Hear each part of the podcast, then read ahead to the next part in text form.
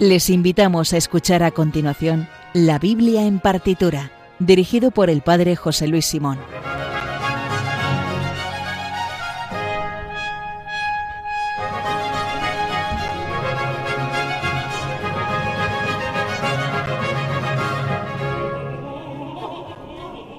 Pues eso, que si no te duermes hay que escuchar la Biblia en partitura. Buenas noches. Muy buenas eh, noches. Buenas noches, Sergio. ¿Qué tal? Pues como no dormimos ninguno aquí, porque sois de los que no dormís porque hace calor, pues nos venimos aquí al estudio y... ¿Está fresquito aquí? Pues está estupendo. Y hablamos de música un poco. Claro que sí. Seguimos pasando el verano de esta manera tan estupenda. Buenas noches, José, de nuevo. Buenas noches de don José Luis, que aquí estamos en esta calurosa noche de verano. Claro que sí. Raquel, buenas noches. Buenas noches. No podía dormir y me he venido aquí a pues claro participar con vosotros. Yo creo que es que sí. Entonces aquí no fluimos y entonces vamos a seguir programando música estupenda eh, y que además aprendemos que un poquito de cultura, la conectamos con la Biblia. algunas nos sirven para rezar de una forma más cercana, otras igual de, una, de un modo un poco más remoto, pero siempre es un modo interesante, piadoso, cultural, artístico, estético y de todos los adjetivos que queréis poner, este programa. Así que vamos con un programa, de nuevo segundo programa veraniego, después del que tuvimos hace dos semanas, de la Biblia en partitura versión eh, playera.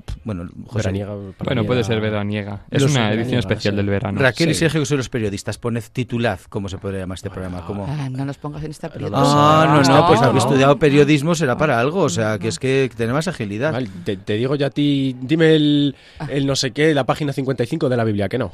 Eh, pues mira, es que la tengo aquí. Bueno, es que depende de la no bueno, es un ataque gratuito y ah. que no viene a cuento. Bueno, eh, que vamos a escuchar, a programar de nuevo, a escuchar música muy bonita, muy interesante y con un programa eh, de la Biblia en partitura en Radio María. Y recuerden que el Twitter del programa es arroba Artitura, donde también pueden escribirnos para hacer una petición, dedicatoria o recomendación y además tienen la lista de obras que vamos a escuchar a continuación.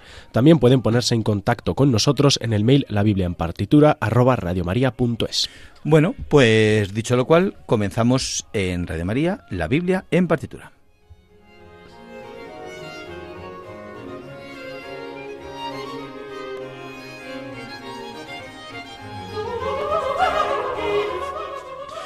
Bueno, pues venga, eh, repartimos juego. Eh, yo ya sabéis, yo centro el balón, pero si alguien no chuta, yo empiezo pim pam pim pam, me cojo mi lista de composiciones de Bach y empezamos aquí hasta que escuchemos las 200 cantatas del tirón. No, no, no, no. Eh, déjame empezar hoy a mí, por favor. Y ya que has hecho una analogía con el fútbol, ya, bien, bien tirada. Estamos. Te he centrado bien el balón, ¿no? Me has centrado bien el balón. Vamos a empezar con una obra de, de Händel, la HWV 258, del primer libro de los Reyes, capítulo 1, versículo del 38 al al 40. Eh, Ahora nos va a explicar Sergio qué tiene que ver una obra de Händel con el fútbol. Con el fútbol. Porque existiría el fútbol en el, año en el siglo XVIII, ¿no? en el siglo XVIII, pues el primer club que fue el Sheffield, no sé si el Sheffield United, Sheffield Wednesday, es de 1800 y pico. Pues no, oye. Así que ah, profesionalmente creo que no. No existía. Y entonces, ¿qué? Pues ahora cuéntanos a ver que, estás haciendo algo raro que nos hemos perdido. Fútbol Händel. Fútbol Händel, pues esta, esta pieza que vamos a escuchar eh, fue compuesta para la coronación de Jorge II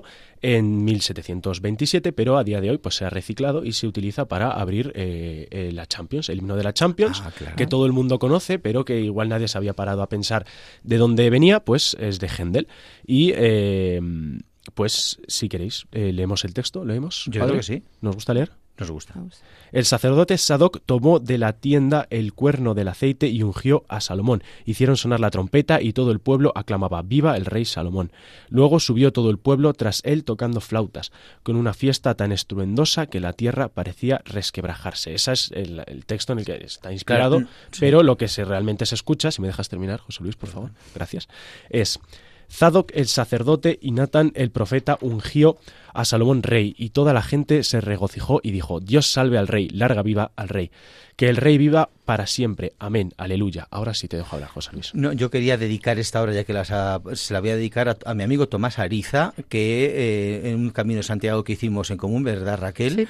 Que en los momentos así de pasando por el Valle del Llanto tal y cual, yo ponía para animar aquí a las huestes esta obra tal y cual, a, mm, eh, y a, conchanza y regocijo de mi amigo Tomás, eh, que lo recuerda con hilaridad, eh, se la voy a dedicar. Era una provocación. Era una provocación. Aquí son todo el rato provocaciones. Lo que pasa es que a lo mejor los oyentes no las terminan de entender todas. No, no, e- esa obra no estaba ubicada en ese contexto.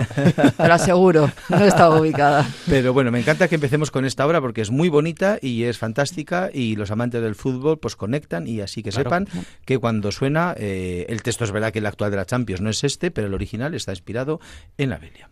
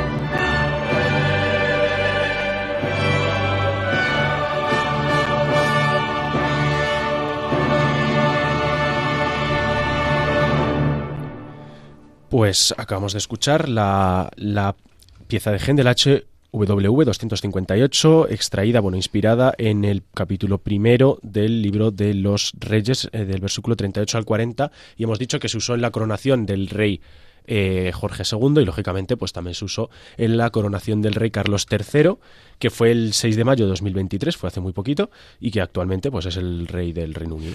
Bueno, eh, eh, esto de la unción, sí quiero decir yo una cosa. Ahora que estamos en verano y que para proteger, eh, del, sobre todo del sol y demás, nos damos cremas y demás de base de, de, aceite, no, no, no acuosa, es muy interesante cómo en, las coronaciones de los reyes de Inglaterra se mantiene en realidad como si fuera un sacramento cristiano. Y la idea de, que el rey de Inglaterra es coronado, perdón, es ungido, eh, proviene de, la, liturgia cristiana de, nuestra, de la unción que aparece en el bautismo y en la, en la confirmación, en la cual se emplea un aceite. ¿Por qué se emplea aceite y no otra cosa? Porque, por eso decía ahora que nos damos cremas de base de aceite, cuando nos damos algo en base de agua, el, el, agua resbala, es decir, nos duchamos y el agua no, no, no, no se mete dentro de nosotros. Y entonces, para hidratar eh, eh, nuestra piel hay que darse una crema que realmente meta eso dentro. Si nos damos algo, una base de aceite, eso se mete, es decir, la piel lo impregna y se mete dentro de nosotros. Y entonces eso es el sentido de las unciones en eh, cristianas. Es decir, que para expresar que el Espíritu de Dios se mete dentro de ti realmente, pues eres ungido con un, aceite realmente para decir eso se mete dentro de ti y esa realidad exterior espiritual forma parte realmente de tu cuerpo. Entonces, todos los que estáis bautizados habéis sido ungidos realmente en el momento del bautismo, los que estáis confirmados también en el momento de la confirmación, los que somos sacerdotes también en el momento de la ordenación en las manos y quiere decir esta cosa tan bonita cuando nos demos crema, eh, que es algo, pues un aceite en definitiva, acordaos de esto, es para que algo de, para ser protegido, para ser cuidado, para Absorbes el espíritu. Absorbes eso, eso es. pues eso es mira que matiza, interesante. Mira que bien matiza Raquel, lo que tú nos has contado en dos minutos, José Luis. Eso es. Eh, bueno, pues ya, pero como has puesto esta obra tan bonita que eh, estamos muy a favor de Zadok de Priest, voy a poner ya ahora una que instrumentalmente es un poco similar, que es la cantata más, salta la noticia de nuevo, José Luis poniendo una cantata de Bach. ¿no? La oh. cantata más breve de Bach, que es la BWV eh, número 50 eh, tiene también justo 300 años porque fue compuesta y estrenada para el Día de San Miguel, es decir, el 29 de septiembre de 1723, por tanto hace justo 300 años.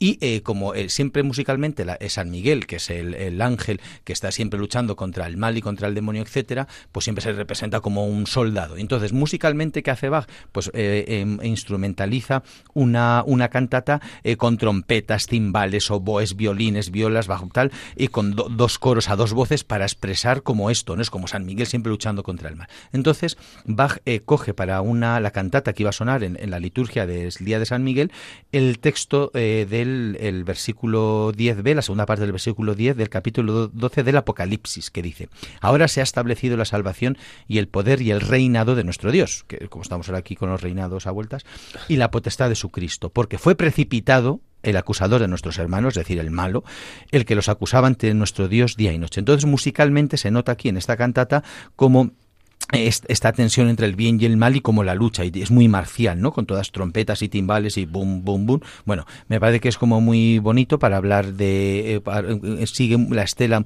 musical de esta de Zadok de, Zadok de Pris de Händel. Vamos a escuchar, yo creo Sergio, si tienes ahí la cantata 140, solamente este número de la cantata, no hay más, no, no recuerdo ahora mismo si el resto de los números se perdió o qué, pero solamente un único número y es la cantata 50 de Bach.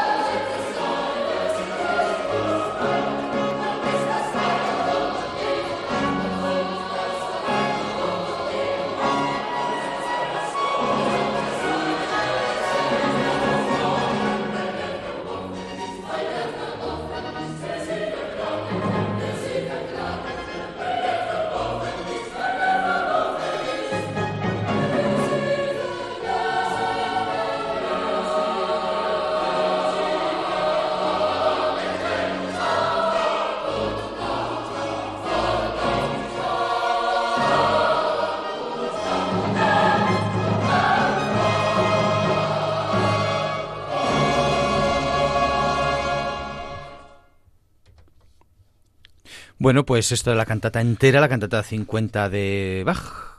Y que fuera de micros, decíamos, nada más empezar, que, que parece esto como, como un desfile así, como de enemigos. eh. Claro, que empiezan como desfilando los malos, de y al malos, ¿no? final, Sí. claro, y después interviene como el otro coro, el coro de los ángeles, y es como que para al final hablar del reinado de Dios, sí, eso es. Las cantatas cuestan, pero al final yo creo que, que te, te- te empiezan a, a- llenar y, y- y vas, vas Claro. incluso pues diferenciándolas Sí. y sí. Sí, aquí es como la música también, si la vas escuchando poco a Es poco. y tal, entrenarlo, sí. sí. porque si no de primeras es un sonido como igual muy demasiado sonido, demasiado instrumento, yo que sé, igual puede sonar un poco, una estética muy diversa, la, muy diferente a la que nosotros estamos acostumbrados. Sí, y además es que, bueno, se nota como Bach utiliza muchísimos instrumentos y muchísimas voces para este, bueno, pues es una es un coro eh, muy pequeñito, ¿no? Digamos muy breve y vamos, esto no se utilizaría ahora. Todos estas estos recursos humanos y estos recursos musicales no se utilizarían ahora, pero bueno, está muy bien eh, utilizarlo así para recordarnos cómo, bueno, la fiesta de San Miguel Arcángel se compuso para entonces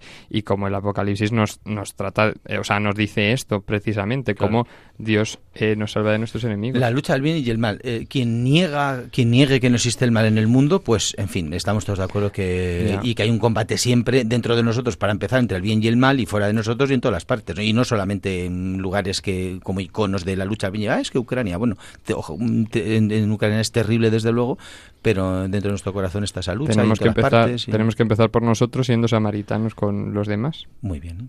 Confe- bien confesemos, confesemos nuestra fe. ¿Cambiamos el rumbo? Venga, Cambiamos. Raquel. Venga, estamos en verano. Te ¿no? toca Raquel, Sí.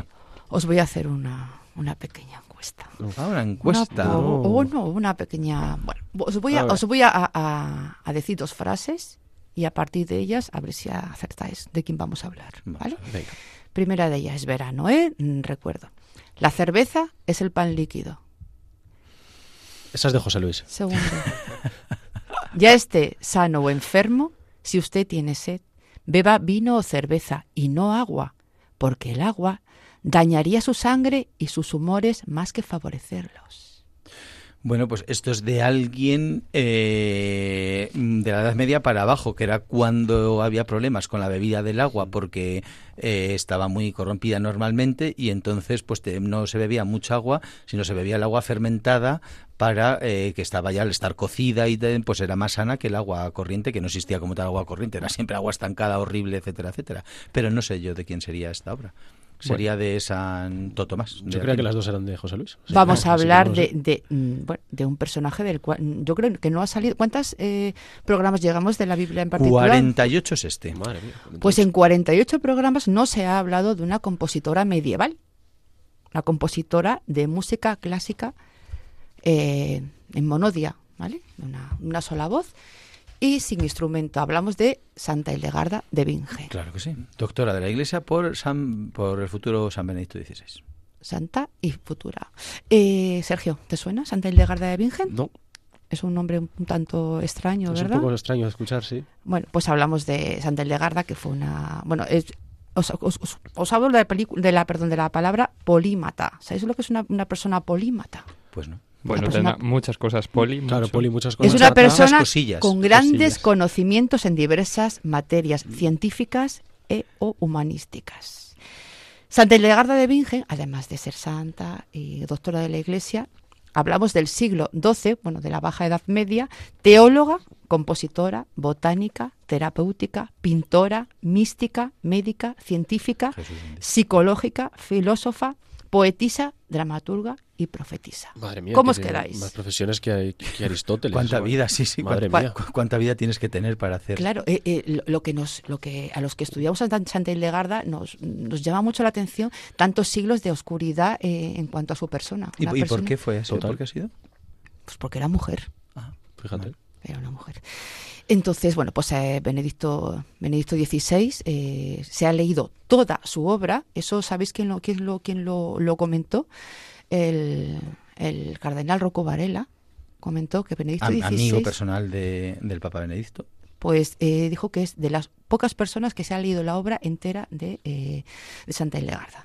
¿vale? Entonces, eh, hoy os traigo, porque yo creo que dentro de, de, mm, otros programas, si, si, si continúo viniendo, a- habría que, que darle también un pequeño protagonismo a esta a esta, a esta mujer, ¿vale? Vamos a escuchar un, un Magnificat, porque aquí también somos muy amigos de la Virgen, ¿verdad, José? La Sí. Virgen María en este programa. Tenemos la Radio María, entonces somos es la radio de la Virgen. Obviamente, claro. Por supuesto. Vale, vamos a escuchar, yo creo, no sé si el Padre José Luis ha puesto eh, alguna vez al- No, de Santa Hildegarda no hemos nunca un programado. canto gregoriano, eh, conventual, tal. No, de- no, no. hemos programado. no. Pues, pues muy mal, José Luis. Aquí programamos a Boniem, pero no gregoriano, así Bueno, pues- somos. Así fue hace dos semanas, efectivamente. Pues esto es lo bonito de, de la música y de, y de, y de la libertad que, que- que nuestro jefe nos... Pues, o sea, vamos a escuchar Vamos a una escuchar obra un compuesta Magnificat. por Santa Hildegarda, un magnífico. un Magnificat. Vamos, a, vamos a tener que recortar un poco de Bach y, y darle un poco a Santa Hildegarda un poco de espacio, ¿no? Vale, me gustaría que lo escucharais y, y comentarais un poquito qué es lo que, lo que os parece. Vamos- ¿Vale? vamos Venga, a ello. vamos a ello.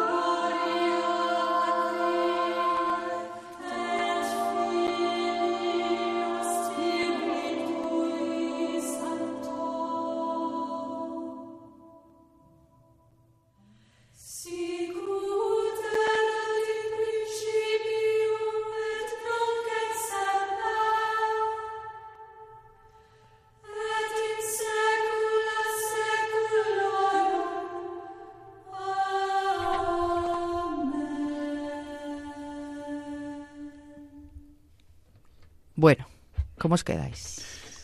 Pues es muy distinto a lo que habitualmente programamos en el aquí en la Biblia en partitura, que es música muy medieval, es un gregoriano, también la interpretación es muy distinta al gre- a como estamos acostumbrados al gregoriano habitual, ¿verdad? Al, al litúrgico me refiero. Bueno, y sí es verdad que los cánticos, pues es un poco complicado. Igual que hay que cantar los salmos, que siempre lo digo, también los cánticos de las, Mm.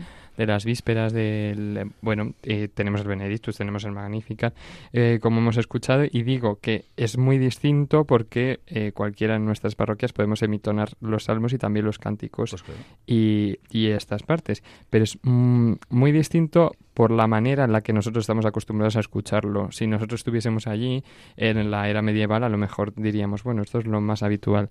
¿No crees así, Raquel? Sí, eh, me gustaría que, eh, deciros que, que toda la composición de, de Hildegarda eh, se mantiene. O sea, no se ha perdido. Pero están los lo- en, ¿cómo se está? ¿En manuscritos Está- físicos? Está, sí, están manuscritos físicos. Y, y bueno, deciros que, mm, que Santa Hildegarda, su música es, mm, llegó a componer 78 obras musicales. Lo leo. eh, están agrupadas en la Sinfonía de la Armonía de las Revelaciones Celestiales. Son 43 antífonas, 18 responsorios, 4 himnos, 7 secuencias, dos sinfonías con el significado mm, propio del siglo XII, lo que era una podía llamarse sinfonía. Un aleluya, un kirie, una pieza libre, un oratorio De un oratorio. fascinante, pues el oratorio se inventó en el siglo XVII, ¿no? Padre José Sí. Mm, más o menos. Además compuso un auto sacramental musicalizado que es magnífico, que se llama El Ordo Virtutum, eh, para la puesta en escena allí en el convento. Eran, son las 17 virtudes y el alma. Entonces ella actuaba como el alma, 17 virtudes que cantan y el diablo. Anda. El diablo lo, lo pers- o sea, el, el- el que hacía de diablo pues era el, el sacerdote que tenían El capellán. el capellán que tenía Fantástico. y es curioso porque las virtudes cantan precioso el alma canta buscando la virtud y el diablo solo vocifea solo grita porque ella cree que el diablo es incapaz de, de- de crear una armonía entonces le da el protagonismo de- del grito y de, pues, y es de verdad que sí que os, os animaría a, a escuchar el Ordo Virtutum Pues yo te animo a que vengas y a la Biblia en partitura y escuchemos más música de Santa Hildegarda, Sí. que nos parece bien. Sí, Lo que pasa es que, como os digo, Santa Hildegarda no, no es, no es bíblica, o Ya, sea, ya. ella, ella es muy de, de, de- de crear, ella su composición poética, de su alabanza, pero desde, desde su creación. Entonces, bueno, pero, pero buscaremos, buscaremos y, y seguramente que encontraremos un momento de, de, Un personaje fascinante. de introducirlo, sí, sí, sí es así. Bueno, pues eh, muchísimas gracias Raquel por Santa Hildegarda y vamos a volver a Bach, que siempre es bien, a las fuentes, ¿no? a las Volvemos a las fuentes. de agua viva. Claro, y entonces, bueno, me quedo con esta copla y vamos a seguir eh, con Santa Hildegarda, pero bueno, traemos eh, a Bach hoy en un salmo. Por supuesto que íbamos a traer un salmo. Ese salmo que me llama la atención que mm, está compuesto con el alefato, es decir, el bueno, si nos dice el padre José Luis, el alfabeto El alfabeto eremeo- eh, hebreo, perdón. hebreo, el Arameo, alfabeto. sí. Bueno, y Bet, entonces Gimel, Dalet, eh, como sabemos que los salmos son composiciones eh, pues así poéticas cada versículo o cada bueno eh, cada una de las líneas empieza con una de las de las letras del alfabeto y eh, dice a ti Señor levanto mi alma Dios mío en ti confío no que yo defraudado que no triunfen de mí mis enemigos Oye, estamos muy intensos, ¿eh? Venga, Estamos- enemigos, sí, sí. demonios, el bien y el mal. ser- Madre mía, qué intenso para estamos una noche de verano. y estos dos primeros eh, versículos los vamos a escuchar en, el, mo- en un movimiento de la BWV 150, la cantata, por supuesto cantata de Bach, eh, y entonces eh, dice eso, a ti Señor levanto mi alma. Vamos a poder escucharlo.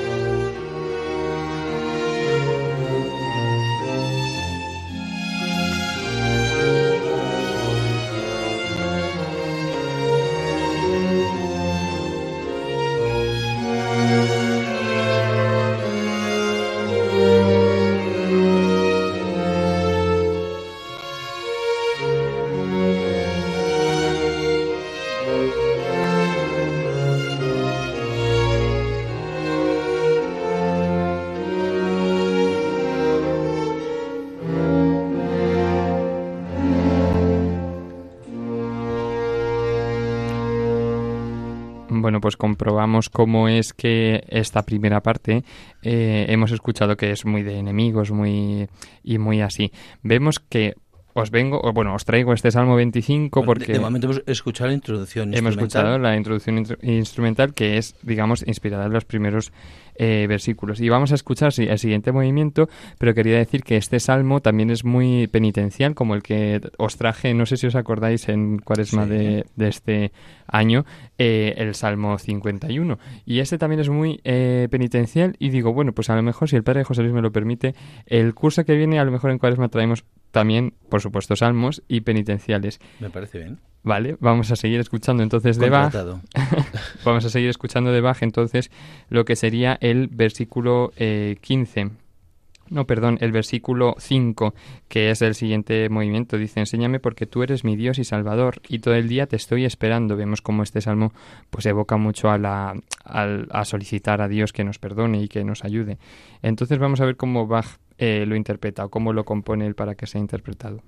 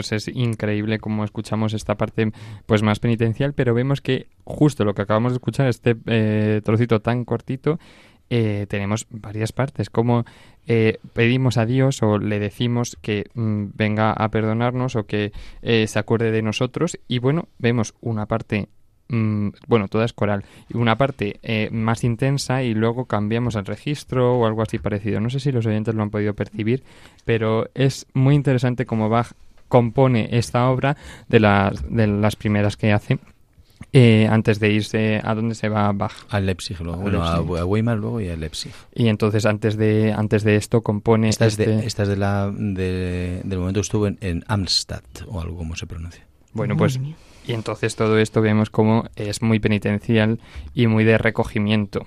De esta, de esta no hay versión del siglo XX o XXI como en el anterior programa. Bueno, no nos vas a, Bonnie no nos- M, Bonnie M no la no nos vas a delitar tan... No. no. Si nos, claro, si nos gusta y nos lo permite el, el Padre José Luis y nos invita en agosto, pues traemos a ver si hay alguna versión del Salmo 25. Actual, eh, Bueno, por la pues- temática, un poco complicado. Yo, bueno, pero igual podemos buscar. Pues sí. Y terminamos con Bach entonces de Salmo 25, ya el versículo 15 que dice, tengo los ojos puestos en el Señor, porque Él saca mis pies de la red. Es todo salvar, eh, el Señor nos salva, igual que hemos escuchado al principio del programa. Vamos a escuchar entonces este último movimiento que os presentamos hoy.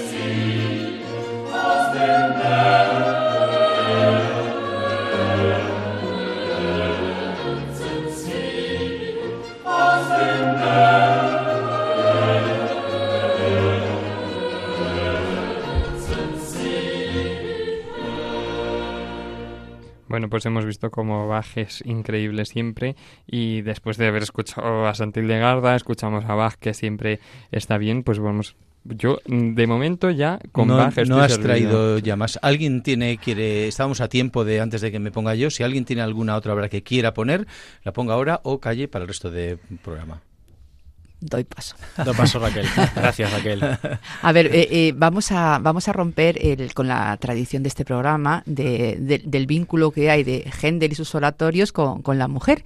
Vamos a poner, eh, voy- he elegido una, una, una obertura de un oratorio que no es de Händel, sino que es de Alessandro Scarlatti, eh, un oratorio sobre, sobre otra mujer, ¿vale? Que es eh, Agar en el, en el desierto.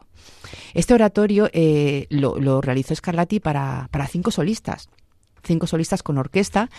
Y bueno, está escrito bajo el patronazgo de la reina Cristina de Suecia, una, una reina también bastante eh, atípica y una mujer mm, polémica y polifacética también. Eh, es una reina que también me gustaría, Sergio, que posiblemente te, te- te gustaría eh, descubrirte en sí. su, en su, en su vida. escucho. Sí, tenía, bueno, bastante. Bueno, terminó viviendo en Roma y allí se, se representó la, este, este oratorio de, de Agar, ¿vale? Eh, probablemente dice que se, que se representó la primera vez en el Palacio Panfrini, que le Ah, nos gusta que lo- nos gusta mucho nos y por eso cuando lo vi, digo, al padre José Luis seguro Claro, que le... sí, sí. Entonces aquí vinculamos oratorio, eh, Roma, Cristina de Suecia, el, Cristina de Suecia que está enterrada en que San está Pedro. enterrada en San Pedro, ¿vale? Que tenía, bueno, era una reina que así en, en plan la Biblia en rosa deciros que no, no tenía la identidad sexual bastante centrada, ¿vale? Entonces no, no se sabía muy bien. Y da- daría también daría mucho para, para mucha, mucha Biblia en rosa la reina Cristina.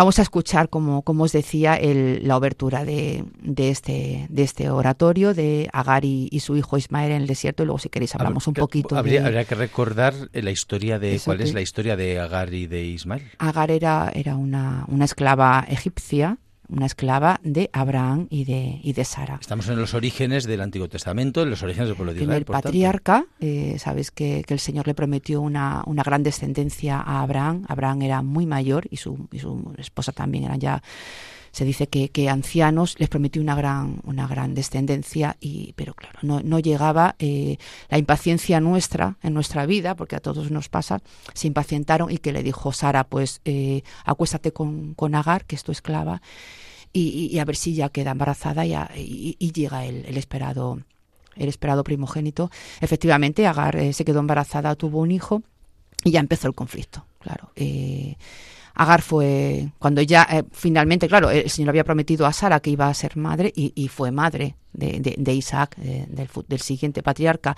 Entonces a Agar la, la- la expulsaron eh, y, la, y la echaron al desierto. Agar con su hijo, con Ismael, eh, se encontró en el desierto y, y este oratorio pues habla de, de- de ese momento tan duro de esa mujer que fue que fue echada y cómo se encuentra con Dios, cómo Dios la como Dios la ve, Dios le habla y Dios le ayuda y le asiste como, como siempre en nuestra vida y lo, lo que esperamos de él. Vamos a escuchar la obertura de, de Agar en el desierto. Que has dicho que es de Alessandro Scarlatti. Scarlatti. No es lo mismo que Domenico Scarlatti, que es, o sea, Domenico No. es el que eh, era napolitano cuando en ese momento Nápoles pertenecía a la corona, a la corona de España y acabó muriendo en, España. Pero este Alessandro es siciliano y realmente vivió todo el tiempo en, Italia. Y bueno, también es del final del barroco. Este murió en 1757, puede ser, una cosa así, me parece. Eh, eh, no, en 1725, perdón, murió. Sí. Pues vamos a nunca lo he escuchado yo esta obra, o sea que es novedosa para mí. Agar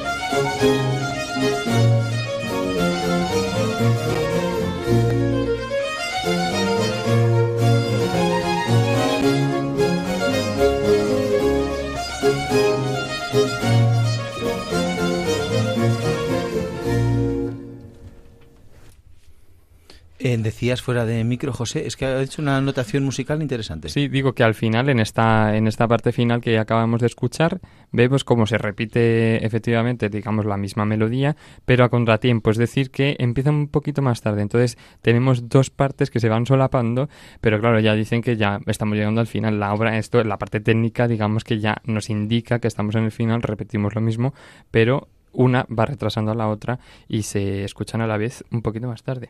Muy bien. Así que Aquí esto es una cosa fantástica. Qué oído ¿no? tiene José, madre Oye, qué oído, qué formación. Uno es músico, los otros A mí, periodistas. a mí me gustaría cosa- también eh, eh, dejar, porque luego se nos se, se me olvida, hay un momento del oratorio en el que hay un, un protagonismo que es muy, muy bonito, en el cual eh, hace, hace hincapié, porque no sé si sabréis que la primera vez que un ángel del Señor se muestra en la Biblia, o sea, cuando un ángel actúa, es con Agar. O sea, la primera vez que aparece una figura de un ángel hablando a... Claro, a- es, es que es muy en el comienzo también de la Biblia. Claro. Génesis capítulo 13, debe ser por ahí, Claro, ¿no? Por ahí. pues 14. antes de que, de que el ángel abre con Abraham para decirle que tiene que coger a su hijo para llevarle a Isaac, antes se ha manifestado a Agar. Entonces, él- es la misericordia del Señor como aparece el primer ángel, que no se os olvide, eh, a, Agar para, para hablarle y para mostrarle el camino y para decirle que no está sola, que aunque se siente abandonada, su descendencia también será, será grande como luego fue con los ismaelitas. Pues un- una de las cosas que al escuchar estos oratorios, que son obras extraordinarias y tal, eh, claro, yo creo que era el formato, en fin, igual es una, pero que estamos en verano y tal, eh, igual que ahora las grandes historias eh, eh, aparecen en, la- en las películas, es decir, al final una película es una cosa que dura eh, como dos minutos aproximadamente y nos cuentan una historia con personajes que tenemos claros, están ahora, ya hay sagas enteras y tal. Qué interesante en esta época en la cual se contaban grandes historias eh, de la Biblia, la- el- claro, la, la Biblia no habla solamente de historias del pasado, habla de historias más, más bien del superpresente porque es el corazón de las personas. Es decir, al final tú escuchas esto y lo que habla es como entiéndaseme lo que quiero decir con lo de la ciencia ficción. Es decir, cuando un autor, un, un director hace ciencia ficción, ¿por qué lo hace? Porque quiere hablar de los, los universales, es decir, de la injusticia, de la confianza, de la esperanza, del bien, del mal. Entonces, como quiere decir que ha habido bien y mal, justicia, no sé qué, lo ha habido en los romanos, en los griegos, en la Edad Media, en, los, en Australia y en Perú, pues para no centrarlo en un lugar concreto, genera un mundo que no ha existido para que te, te centres no en el mundo, sino en el universal. ¿no? Está hablando de cómo, tal y cual, del bien, del mal y no sé cuál.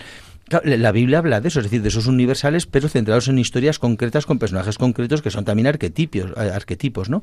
Y, y qué interesante sería como, eh, eh, igual que en su momento musical y estético, pues eh, todos estos autores, Händel es el que más hemos escuchado de, eh, de, de- de los oratorios, eh, hizo y tal, pero claro, eso ahora mismo, esa, esa estética solamente es, bueno, esa, es cercana como a una minoría de personas. Sería interesante cómo actualizar, incluso musicalmente, estos grandes relatos que hablan de "Jo, es- es- esta historia, de bueno, pero me fío, no me fío, una mujer, la esclava, ¿qué tal? Al, al final son dramones interesantísimos que no sé de qué musicalmente sería muy bueno también, eh, aparte de volveros a actualizar, porque este, este, por ejemplo, yo creo que ahora que no se representa en Madrid, pues no sé si habrá representado alguna vez, pero años y años o décadas y décadas. Y es muy interesante. Y aparte, aparte de eso, el actualizar un compositor que hiciera algo parecido con un drama musical, o sea, un- ahora le llamaríamos un musical, no un oratorio, pero al final es un musical. Pero yo creo que sería interesante. Es una esto, forma ¿no? catequética que no, no, se, no se ha vuelto a, repetir. Claro, pero O sea, es muy catequética porque es sí. muy.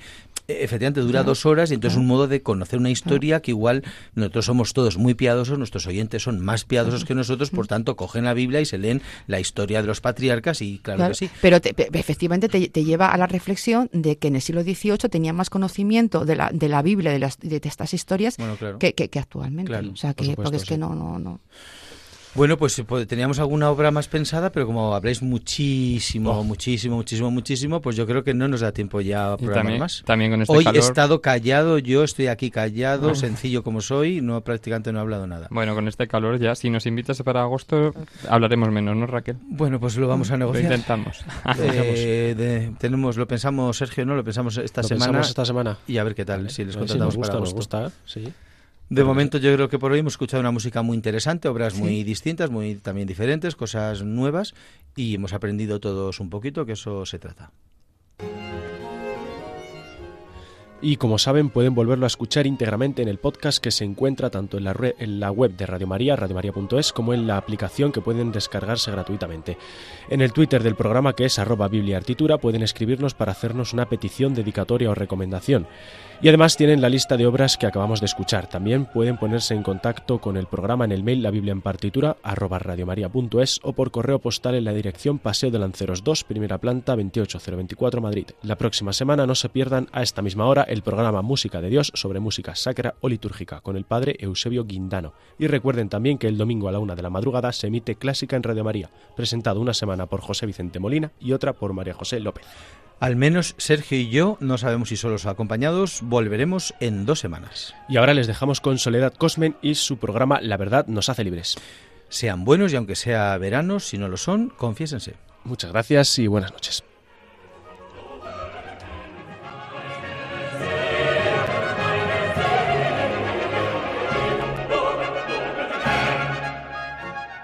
Han escuchado en Radio María La Biblia en partitura, dirigido por el padre José Luis Simón.